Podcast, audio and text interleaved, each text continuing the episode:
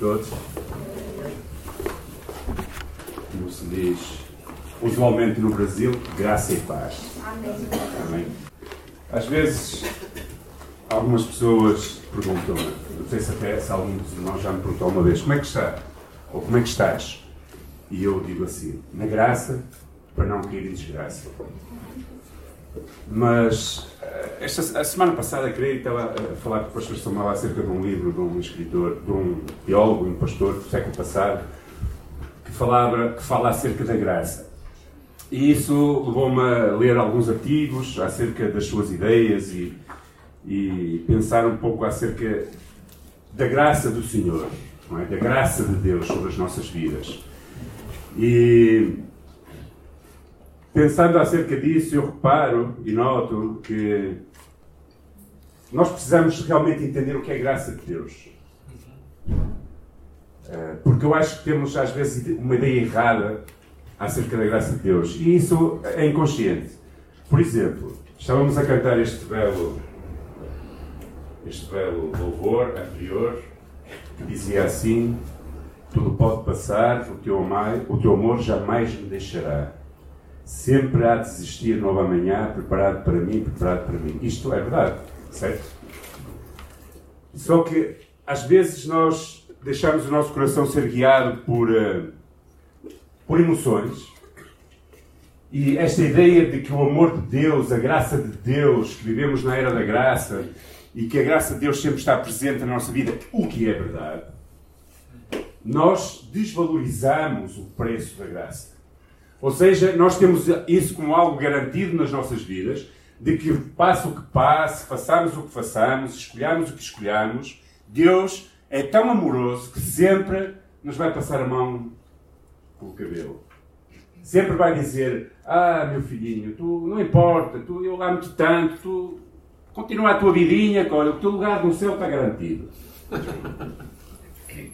E isso é uma ideia totalmente errada daquilo que é a graça de Deus. A graça de Deus teve um preço. Até colocar ali a graça foi cara demais é um bocado antagónico, não é? Porque se é de graça, não pode ser caro.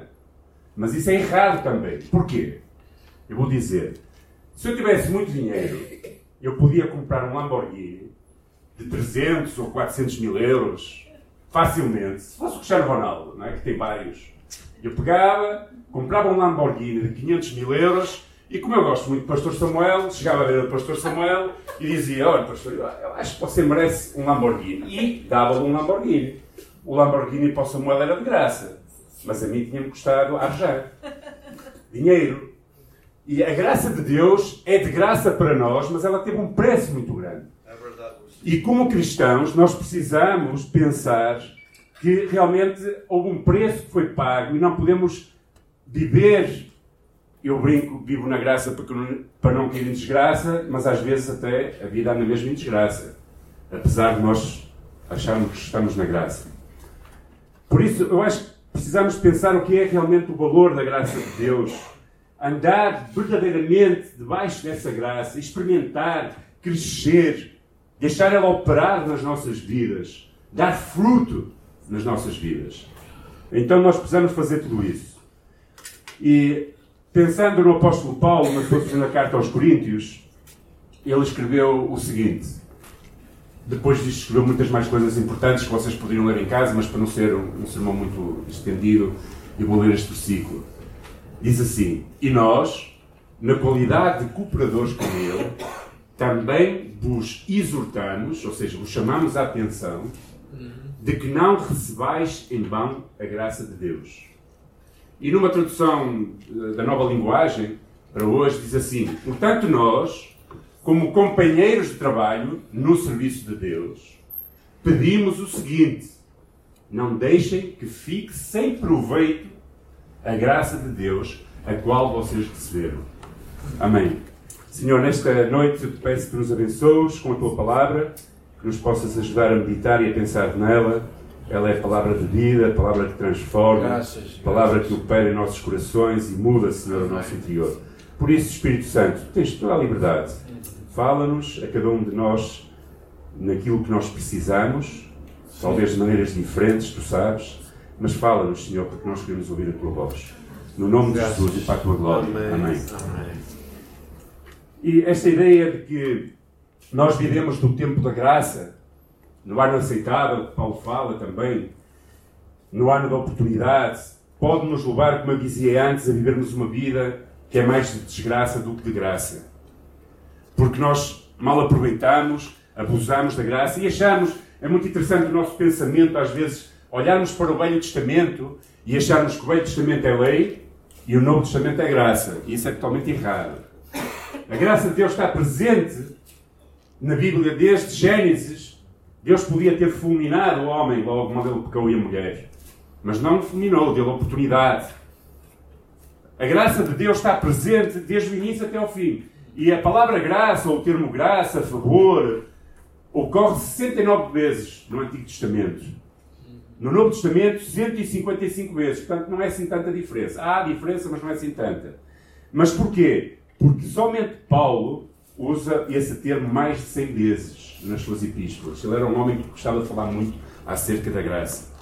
Essa era uma das principais referências de assunto para o apóstolo Paulo. Tão importante na sua vida que ele dizia: Eu sou o que sou pela graça de Deus.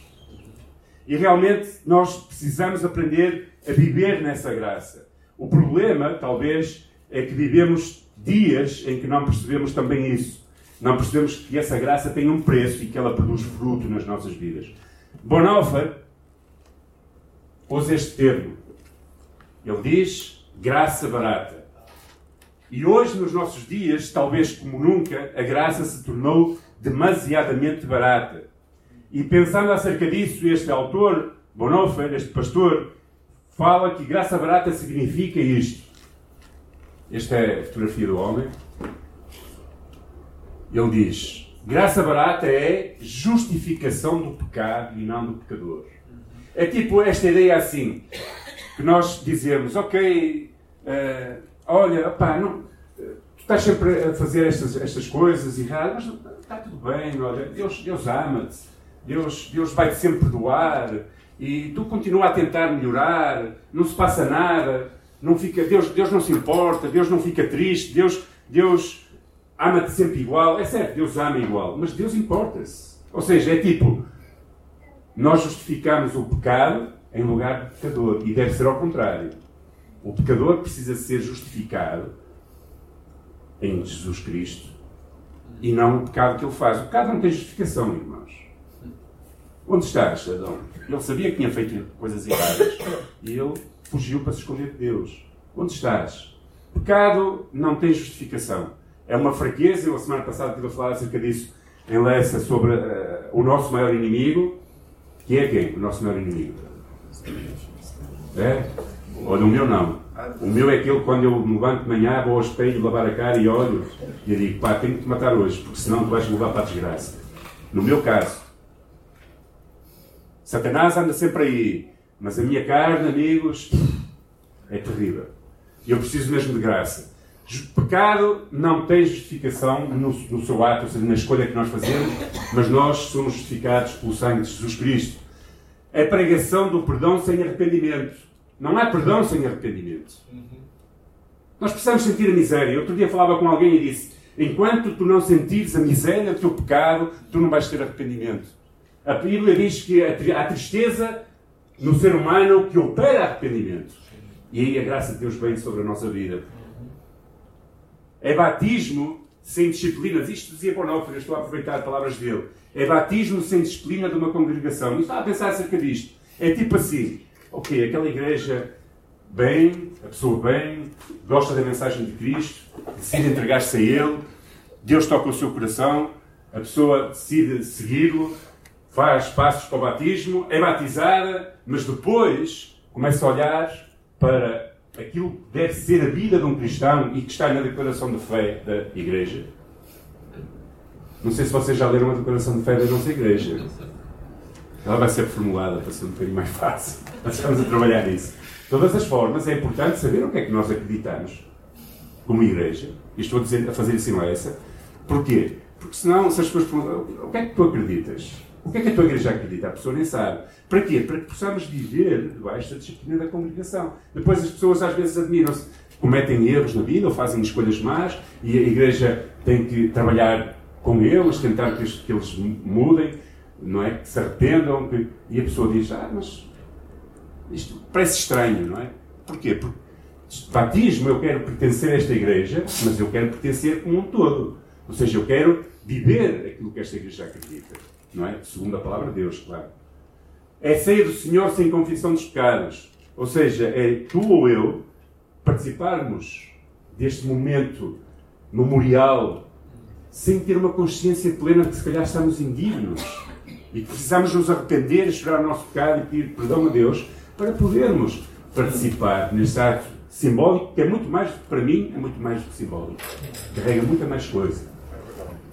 É graça sem discipulado, ou seja, é querer viver um cristianismo sem ser discípulo de Cristo. Isso não é possível, irmãos. É impossível ser cristão e discípulo sem fazer, sem, sem ser, ou seja, é, é impossível ser cristão verdadeiramente sem ser um discípulo. E isso tem um preço. Discípulos sentavam-se aos pés do seu mestre, ouvir aquilo que ele dizia, seguiam as suas pisadas. E Jesus dizia aos seus discípulos: Quem quiser ser meu discípulo, toma a sua cruz, ou venha após mim, não é? Toma a sua cruz, siga-me. É? Aquele que põe a mão no arado e olha para trás, não pode seguir, não é digno. Portanto, exige sacrifício, exige, exige sacrifício. Graça sem cruz, sem mortificar o nosso corpo. É graça, isto é o pior, sem Jesus Cristo, vivo e encarnado. Ou seja, encarnado em nós, no nosso viver, naquilo que nós estamos a falar como lema do ano. Ser estrelas, viver a luz, viver Cristo de uma, de uma, geração sem Cristo. Então, o problema, talvez, é que vivemos tempos em que a graça tem sido demasiado, eu acho, pouco compreendida. Algum, alguns destes que estavam a ler uh, este, estes versículos que eu, que eu, li antes eram homens que tinham, uh, eram fruto do trabalho de Paulo, alguns eram colaboradores dele, e quando Paulo fala aquelas palavras, não é? As palavras que ele diz para não termos, para não ter a graça com pouco sem proveito ou em vão, logo a seguir, se vocês fossem ler, eu não vou ler, mas se fossem ler, ele, ele, ele fala acerca de dizer para que não sejamos escândalo no mundo e que em tudo tenhamos bom nome, nas perseguições, nas prisões, eh, quando maltratados. Ou seja, é viver, encarnar Jesus Cristo, a graça de Deus para as nossas vidas. Por isso, ele dizia: cuidado, não permitam que essa graça que vos alcança um dia, quando vocês compreenderam o Evangelho, se entregaram a Cristo, seja em vão nas vossas vidas. Agora, a pergunta é: será que nós como cristãos hoje podemos cair no perigo de receber essa graça de Deus e continuarmos a ser absolutamente as mesmas pessoas? Porque esse é o grande perigo hoje. Pessoas que experimentam graça de Deus, perdão de Deus, que compreendem a mensagem do Evangelho, mas que verdadeiramente não estão a viver tudo aquilo que Deus tem para as suas vidas e continuam a ser exatamente iguais que antes. Ou seja, são muito mais iguais ao mundo ou àquilo que eram antes, do que aquilo que Deus quer fazer, as expectativas de Deus para as suas vidas, uhum. a obra que Deus quer manifestar nas suas vidas. Isso é uma graça que tem, eu, eu costumo chamar a isto o crente Raimundo. Sabem quem é o crente Raimundo? Não sei se aqui algum Raimundo não leva mal, isto é uma brincadeira. O crente Raimundo é aquele que tem um pé na igreja e outro no mundo. Crente Raimundo. E nós não podemos ser crentes raimundos. Nós precisamos ser pessoas que se afirmam na luz de Cristo. É ter um pé nas trevas e outro pé na luz. É ter uma aparência que às vezes todos corremos esse risco e é isso que temos que combater. Uma aparência piedosa quando estamos com os cristãos e uma, uma aparência desastrosa quando estamos com os descrentes. Sabem, a nossa carne sempre vai sussurrar em nós estas palavras. Ok, tu podes fazer isso que ninguém está a ver. Ou então, talvez, tu vais recusar fazer aquilo que Deus deseja ou as suas expectativas na tua vida, na sua vida, e vais pensar assim: ainda que eu faça isto, Ele não se importa, porque Ele me ama e Ele me salva. quando a nossa mente que é perita em manipular as verdades divinas, cai no erro de pensar que nós podemos fazer tudo só porque Deus nos ama, nós podemos ter uma vida cristã miserável, de desgraça e não de graça. Não podemos usar a graça como desculpa para a nossa falta de disciplina, falta de compromisso, falta de entrega a Jesus Cristo. A graça precisa de produzir frutos na nossa vida. Deve nos impulsionar para uma devoção maior, para um cristianismo mais puro e santo e um estilo de vida mais parecido ao de Jesus Cristo. Por isso, aceitar a graça de Deus e viver nela é aceitar as suas expectativas para a nossa vida. Ou seja, é aceitar que Deus tem planos para a nossa vida, expectativas para a nossa vida e confiar, crer que o seu poder é capaz de nos transformar. Ok? Era por isso que Paulo dizia que a graça de Cristo era importante na sua vida. Isto significa, irmãos, Deus tem expectativas na nossa vida. Nós, Deus quer que nós sejamos luzeiros, como, como falamos, luzes no meio das trevas. Deus quer que nós vivamos uma vida que representa a sua pessoa neste mundo. E com as nossas forças é impossível. Certamente. Mas com a graça de Deus e o seu poder transformador em nós, Ele é capaz de nos levar muito mais além das nossas próprias forças. Muito mais.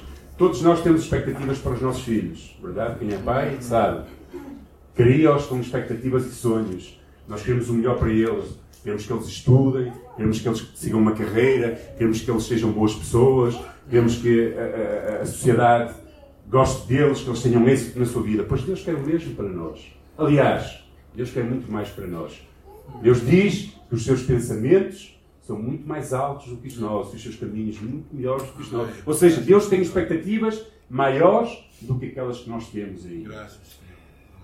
Por isso, viver em graça é aceitar essas expectativas de Deus para a nossa vida.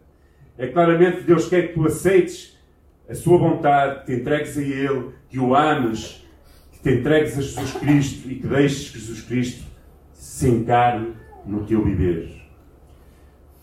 Deus ama-nos e o grande perigo de nós sabermos isso é, às vezes, levar-nos a tornar confiantes demais. Pensamos, o céu está garantido, então nós podemos viver como quisermos. E viver somente pela graça é muito mais do que pensar que o céu está garantido, irmãos.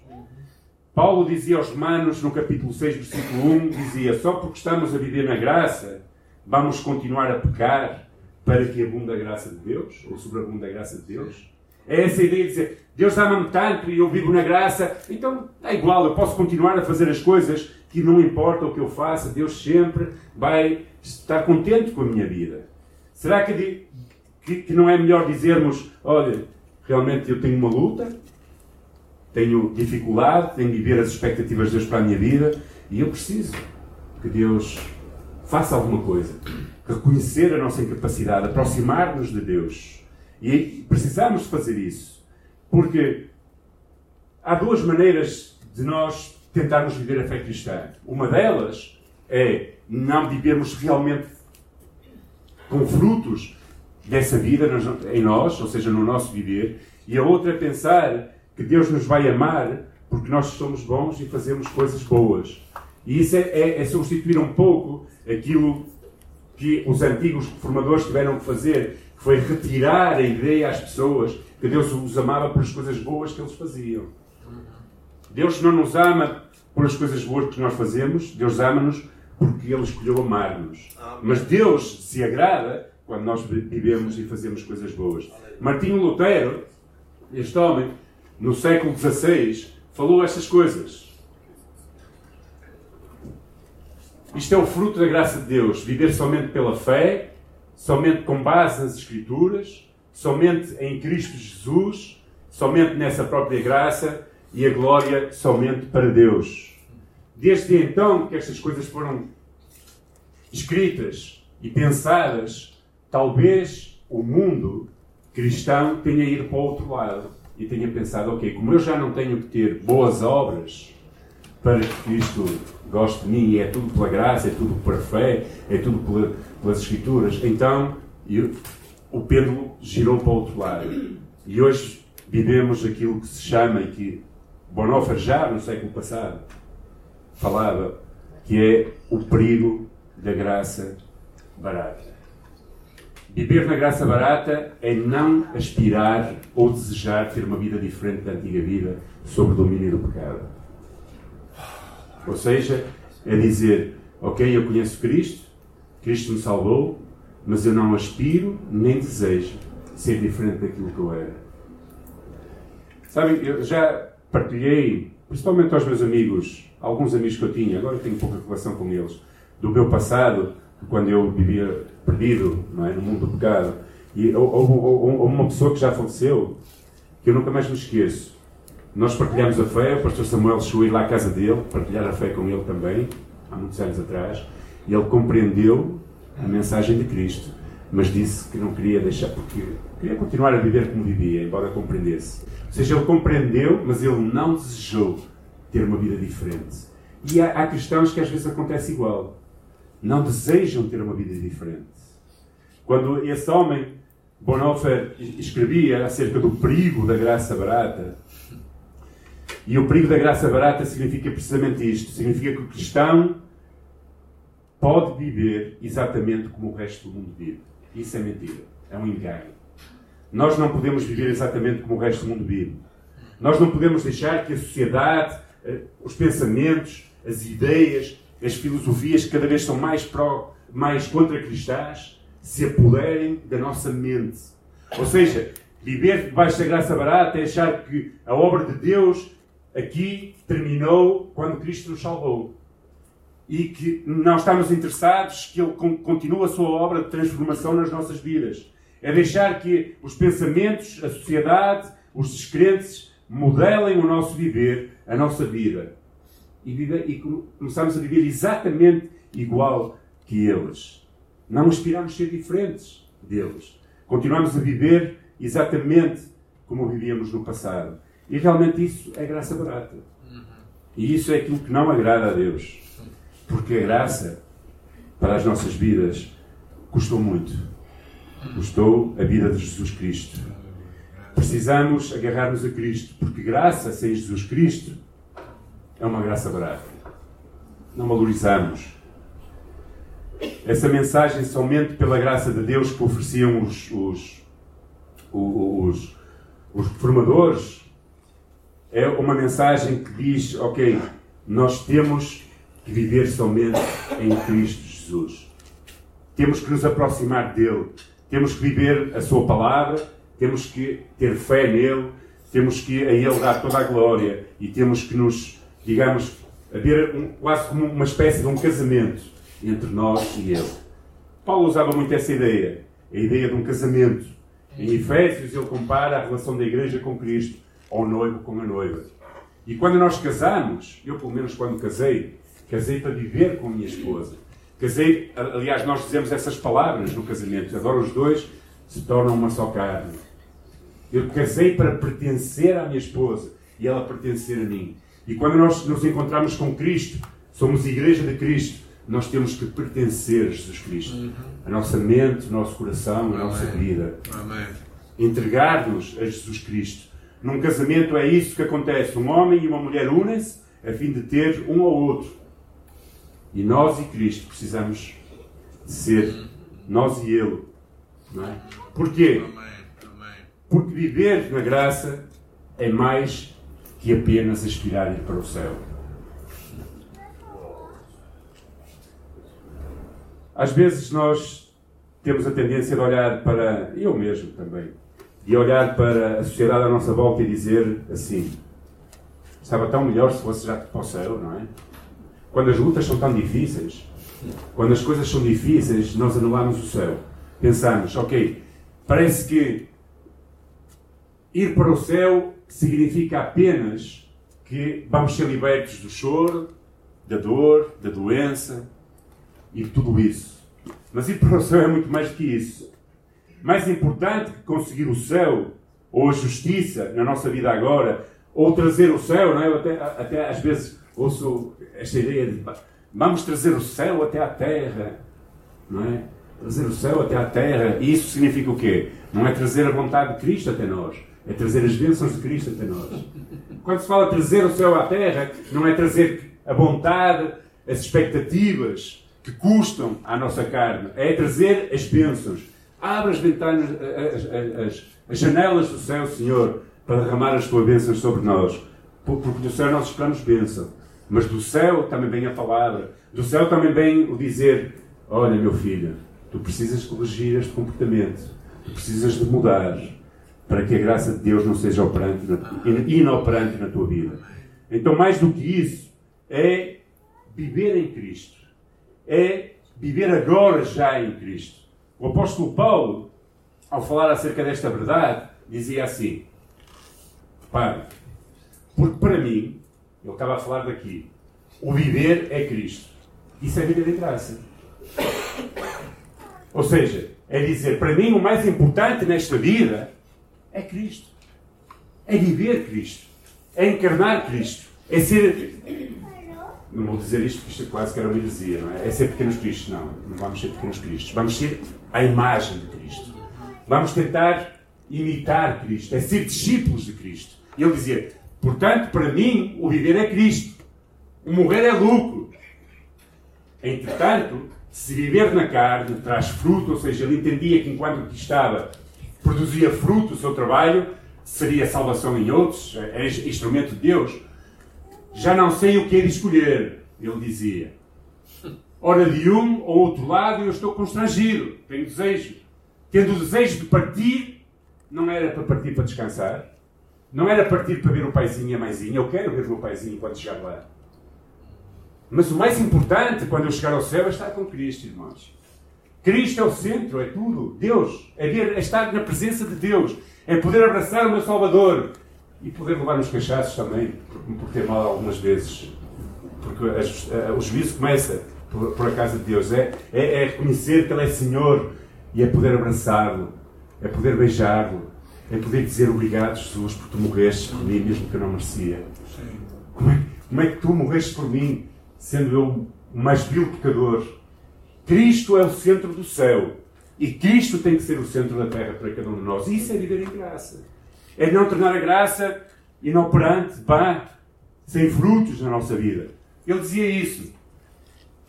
A partir, ou seja, a partir de estar com Cristo, o que é incomparavelmente melhor. Mas ele dizia: Eu quero viver Cristo já aqui. O nosso desejo de ir para o céu não é apenas porque sabemos que temos lá um lugar reservado. Não, eu às vezes falo com pessoas que estão tão cansadas da vida. Dizem assim, ó, oh, eu já queria partir porque sei que tenho lá meu lugar descansadinho, não há mais choro, não há mais... Isso é bom e está prometido. Mas viver com Cristo, estar com Cristo, perto de Cristo, pode começar já aqui. Lá será o culminar de tudo. Para Paulo, a maior atração, atração, quer na terra, quer no céu, era a pessoa de Jesus Cristo. Cristo é o melhor que nós podemos ter. A graça é a mais potente mensagem de libertação anunciada no Evangelho. Ou seja, a graça, quando nós a compreendemos, nós pensamos que não é só receber salvação, mas é deixar que ela opere em nós transformação. Ela proporciona total libertação do inferno, porque o inferno pode começar aqui na Terra. Não é o total, mas é, às vezes já começa aqui. É a libertação gradual deste mundo em qual nós vivemos e que se apodera de nós, que molda a nossa mente, libertar-nos dele, que nos vicia, que nos cega, que nos atrai e que nos leva para longe das expectativas de Deus. Paulo dizia estas palavras: A graça para nós compreendermos um pouco mais acerca da graça. A graça de Deus se manifestou Salvador a todos os homens. Para quê? Qual é o verbo? Educar. A graça não foi só um favor para nos salvar. A graça se manifestou Salvador a todos os homens, educando-nos para que, renegadas, custa. É preciso mortificar-nos. Renegadas as impiedades, ou a impiedade e as paixões mundanas, Vivamos agora sensata, justa e piedosamente. Então a graça tem frutos. Ela não é inoperante. ela educa-nos. Quando nós percebemos o que custou que Jesus Cristo morreu a fim de nos remir, que o sangue de Jesus Cristo foi derramado para nos purificar todas as iniquidades e pecados, nós aprendemos com isso. Educa-nos a que possamos viver renegando, dizendo: Eu não quero ser mais como era, eu não quero viver mais assim, eu não quero malgastar, não quero desprezar, não quero viver longe da graça de Deus e da compreensão da mesma. Aguardando a esperança e a manifestação da glória do nosso grande Deus e Salvador Jesus Cristo, a qual deu a si mesmo por nós a fim de nos remir de toda a iniquidade, purificar para si mesmo um povo exclusivamente seu, zeloso de boas obras. A graça educa-nos a vivermos zelosos de boas obras. Enquanto vivemos na expectativa da glória de que Cristo nos venha buscar, nós precisamos ter obras na nossa vida. Não somos salvos pelas obras, mas ela é uma consequência da graça de Deus no nosso viver. Então, verdadeiramente precisamos nos aproximar de Jesus Cristo. Porquê? Porque é através dessa graça que vivemos a vida pela qual somos salvos, libertos do pecado, para conhecer a Deus e partilhar a sua boa e santa vontade. É através da graça. A graça opera em poder nas nossas vidas. Quando nós a compreendemos, quando nós percebemos o que Cristo pagou, quando nós percebemos que não podemos desprezar isso, que temos que mudar, que não podemos ser mais como éramos, nós precisamos compreender isso. Graça é muito mais do que ser salvo. Graça é viver nas expectativas de Deus.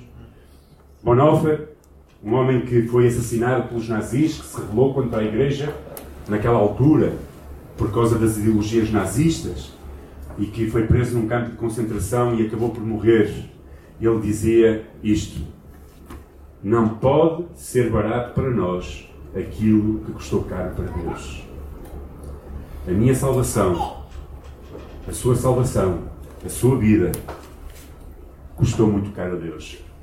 Foi Jesus Cristo não podemos desprezar aquilo que Cristo fez por nós. Vivemos tempos difíceis, tempos em que a injustiça anda demandada com impunidade. Vemos violência, vemos pessoas a quem. Bom, talvez sempre foi assim, mas nós estamos a ver a estes tempos. Estes dias, a semana passada, uma senhora queria viajar, toda a gente está a par dessas notícias, não é? Uma senhora queria viajar no autocarro sem pagar. Não é? Uma senhora de corpo, era de cor por acaso. E o motorista daquela companhia de transportes, como bem deve agir, segundo as normas, disse que ela não podia. Formou-se uma confusão ele viu um polícia e parou. O polícia tirou a senhora para fora, ela protestou, mordeu-lhe nas mãos, a polícia acho que exerceu violência a mais, e não quero falar acerca disso. Mas o que é que aconteceu? Sabem o que é que aconteceu? Ontem, apanharam o homem e fizeram justiça pelas próprias mãos. Deixaram no hospital em estado grave. Vivemos num mundo assim, onde as pessoas não querem saber de amor, não querem saber de Cristo, não têm valores cristãos e nós não podemos. Se calhar, alguns até podem pensar: ah, se calhar ele até mereceu aquilo. É? Às vezes pensamos: ele até mereceu aquilo. Podia ter deixado, a senhora até nem tinha dinheiro, precisava de. Não sei. Vivemos dias em que Pior do que isso é dizer, como às vezes alguns cristãos parecem acreditar, o céu é um lugar bom e o inferno não existe. Por isso podemos viver de qualquer maneira. Isso é totalmente errado. O inferno existe. Está escrito na palavra. Está escrito na palavra. Bonhoeffer dizia: a graça barata é inimiga mortal da igreja dos nossos dias. Dizia naquela altura. E eu continuo a dizer hoje que a graça mortal, a, a graça barata, a graça que não valoriza o que custou, o preço que foi pago por Cristo, é inimigo da Igreja. Porquê? Porque os cristãos assim vivem de qualquer maneira. Precisamos de viver debaixo desta graça preciosa que foi cara, que custou a vida de Jesus Cristo. É agarrar-nos a ela como aquele que encontra um tesouro, não é? Como aquele que encontra algo que, por amor àquilo, mais do que emoção, mas na certeza de que aquilo é tão valioso que nós vendemos tudo o que temos, as nossas próprias expectativas, os nossos próprios desejos e sonhos, até às vezes, para viver as expectativas e o sonho de Deus para as nossas vidas. Graça custou muito. Precisamos aprender a viver dessa forma, a encarnar Jesus Cristo nas nossas vidas. Nós fomos comprados por um alto preço, como diz ali Bonhoeffer. E talvez, irmãos, isto é real, talvez nós nos sentimos às vezes esmagados. Esmagados pela nossa fraqueza humana. Talvez, se calhar, até estou aqui a falar e você se sinta mais condenado do que amado. Não sei. O meu objetivo não é, não é trazer condenação às nossas vidas. É falar de algo que é real. E talvez você até tenha lutado e esteja a lutar e tenha o desejo de mudar coisas na sua vida, mas não está a conseguir. Não é porque Deus não tenha poder. Não é porque Deus não queira que você mude. Não é porque Deus não queira que você não se molde mais aos padrões deste mundo e possa experimentar essa verdadeira graça operante que nos educa a, a, a renegar as coisas deste mundo. Talvez seja porque vocês e eu às vezes estamos fracos mesmo e nos deixamos guiar pela nossa carnalidade. Talvez o seu espírito hoje esteja angustiado, o seu coração esmagado. Você sinta, depois de ouvir isto que eu falei, que não merece nem sequer o amor de Deus, não sei. Mas eu gostava de dizer que Cristo tem a capacidade de mudar a nossa fraqueza. E de que nós o que temos que fazer é reconhecer que somos fracos. E talvez se você sente que tem vivido um cristianismo que não é tudo o que você achava que ia ser. Sabe, há alturas na minha vida em que eu vivia a minha fé e achava que não era tudo aquilo que podia ser. E ainda continuo a achar, porque eu sou fraco e sujeito a pecado ainda. Eu às vezes achava que fosse muito mais muito mais do que aquilo que eu experimento na minha vida. E falo de intimidade com Deus, não falo de outras coisas. Falo de experimentar Deus, de ouvir a sua voz fresca a cada dia, de saber que Deus me ama sempre de saber que Deus, de experimentar essa realidade no meu viver em cada dia. Mas sabem, Jesus falando a um povo que estava angustiado, cansado, oprimido nos seus pecados, na religiosidade, e naquilo que realmente não trazia vida nem leveza ao seu espírito. Disse estas palavras e com elas eu termino o meu sermão. Ele disse: Vinde a mim, todos os que estáis cansados e sobrecarregados, e eu vos aliviarei. Não há nada que pese e carregue mais do que uma vida que desagrada a Deus. No dia que eu converti-me, no dia que me batizei, e no dia que eu, que eu me converti, foi a minha sensação interior, a minha sensação espiritual, eu acho que até, foi como se tivessem tirado toneladas de peso de cima de mim. Quando eu me senti perdoado, amado, sabia que Jesus Cristo, naquele momento, eu sabia que os meus pecados estavam a ser perdoados por Cristo Jesus, eu sabia que estava perto de Jesus Cristo. Eu comecei a chorar como uma criança. Eu acho que fazia anos que não chorava porque aquilo quebrou o meu coração. E eu senti como, literalmente, como se tivessem tirado de cima de mim um peso. Vocês já viram o Peregrino, o filme, ou leram um livro? Não é? Ele carregava, mesmo depois de ser crente, carregava um peso enorme que teve que colocar às, aos pés, à cruz de Cristo, aos pés da cruz. Talvez você te carregue coisas que não tem que carregar, não esteja a experimentar tanto da graça de Deus como deveria. Jesus diz: Eu vos odiarei, mas fazer uma coisa, Tomar sobre vós o meu jugo. Aprendei de mim, porque sou manso e humilde de coração, e vocês achareis descanso para a vossa alma. Porque o meu jugo é suave e o meu fardo é leve. Amar Jesus e viver na sua vontade não é uma ordem, mas é uma escolha de amor. É compreender que a vontade de Deus para as nossas vidas é muito mais leve do que o peso e o jugo do pecado.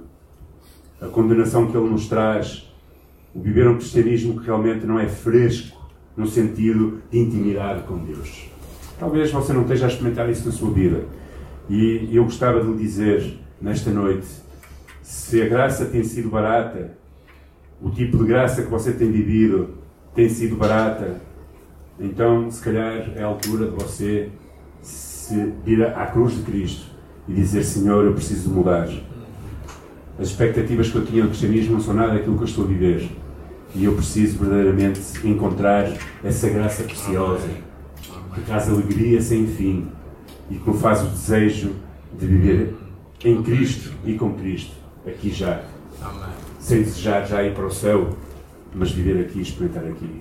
Amém? Amém? No seu coração, você e Deus, se você sente que precisa entregar fardos e cargas a Deus no seu coração, entregue-os nesta noite. Entregue-os nesta noite, enquanto oramos. Senhor, nesta noite, eu te agradeço pelo preço que tu pagastes. Desta tua vida por cada um de nós, Senhor.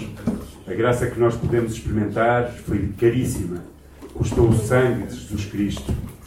E, Senhor, não permitas que só porque achemos que tu nos amas, nós podemos viver de qualquer maneira.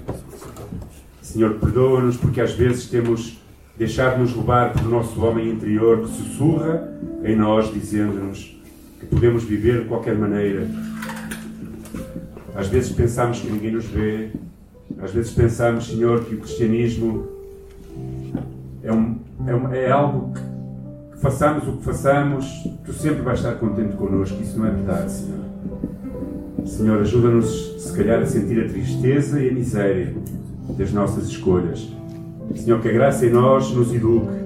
Precisamos de renegar, precisamos de desprezar, precisamos desprezar as paixões deste mundo que são viciantes e que nos apartam das expectativas que tu tens. Perdoa os nossos pecados, Senhor. Ajuda-nos a deixar aos teus pés aquilo que nos pesa, aquilo que nos tem feito arrastar aquilo que nos tem tirado, se calhar, o prazer de ser cristãos. Senhor, liberta-nos do pecado, liberta-nos dos nossos pesos, Senhor, e ajuda-nos, Senhor, a tomar o teu jugo, as tuas expectativas, a tua vontade, Senhor. Ajuda-nos, Senhor, amanhã, quando nos levantemos, Senhor, a dizer: Deus, dá-nos o teu jugo, dá-me o teu jugo, que é fácil, que é ligeiro, Senhor. Dá-me a alegria da salvação, dá-me o prazer de viver na tua presença. Deus, ajuda-nos, Pai, a ser uma igreja que cria impacto. Uma igreja, Senhor, que leva Cristo por onde quer que anda. A sermos luz no meio de uma geração que está prostrada a viver em trevas, Pai. Abençoa-nos, ajuda-nos, dá-nos da tua graça, da tua verdadeira graça. No nome de Jesus Cristo. Amém. Amém. Deus abençoe.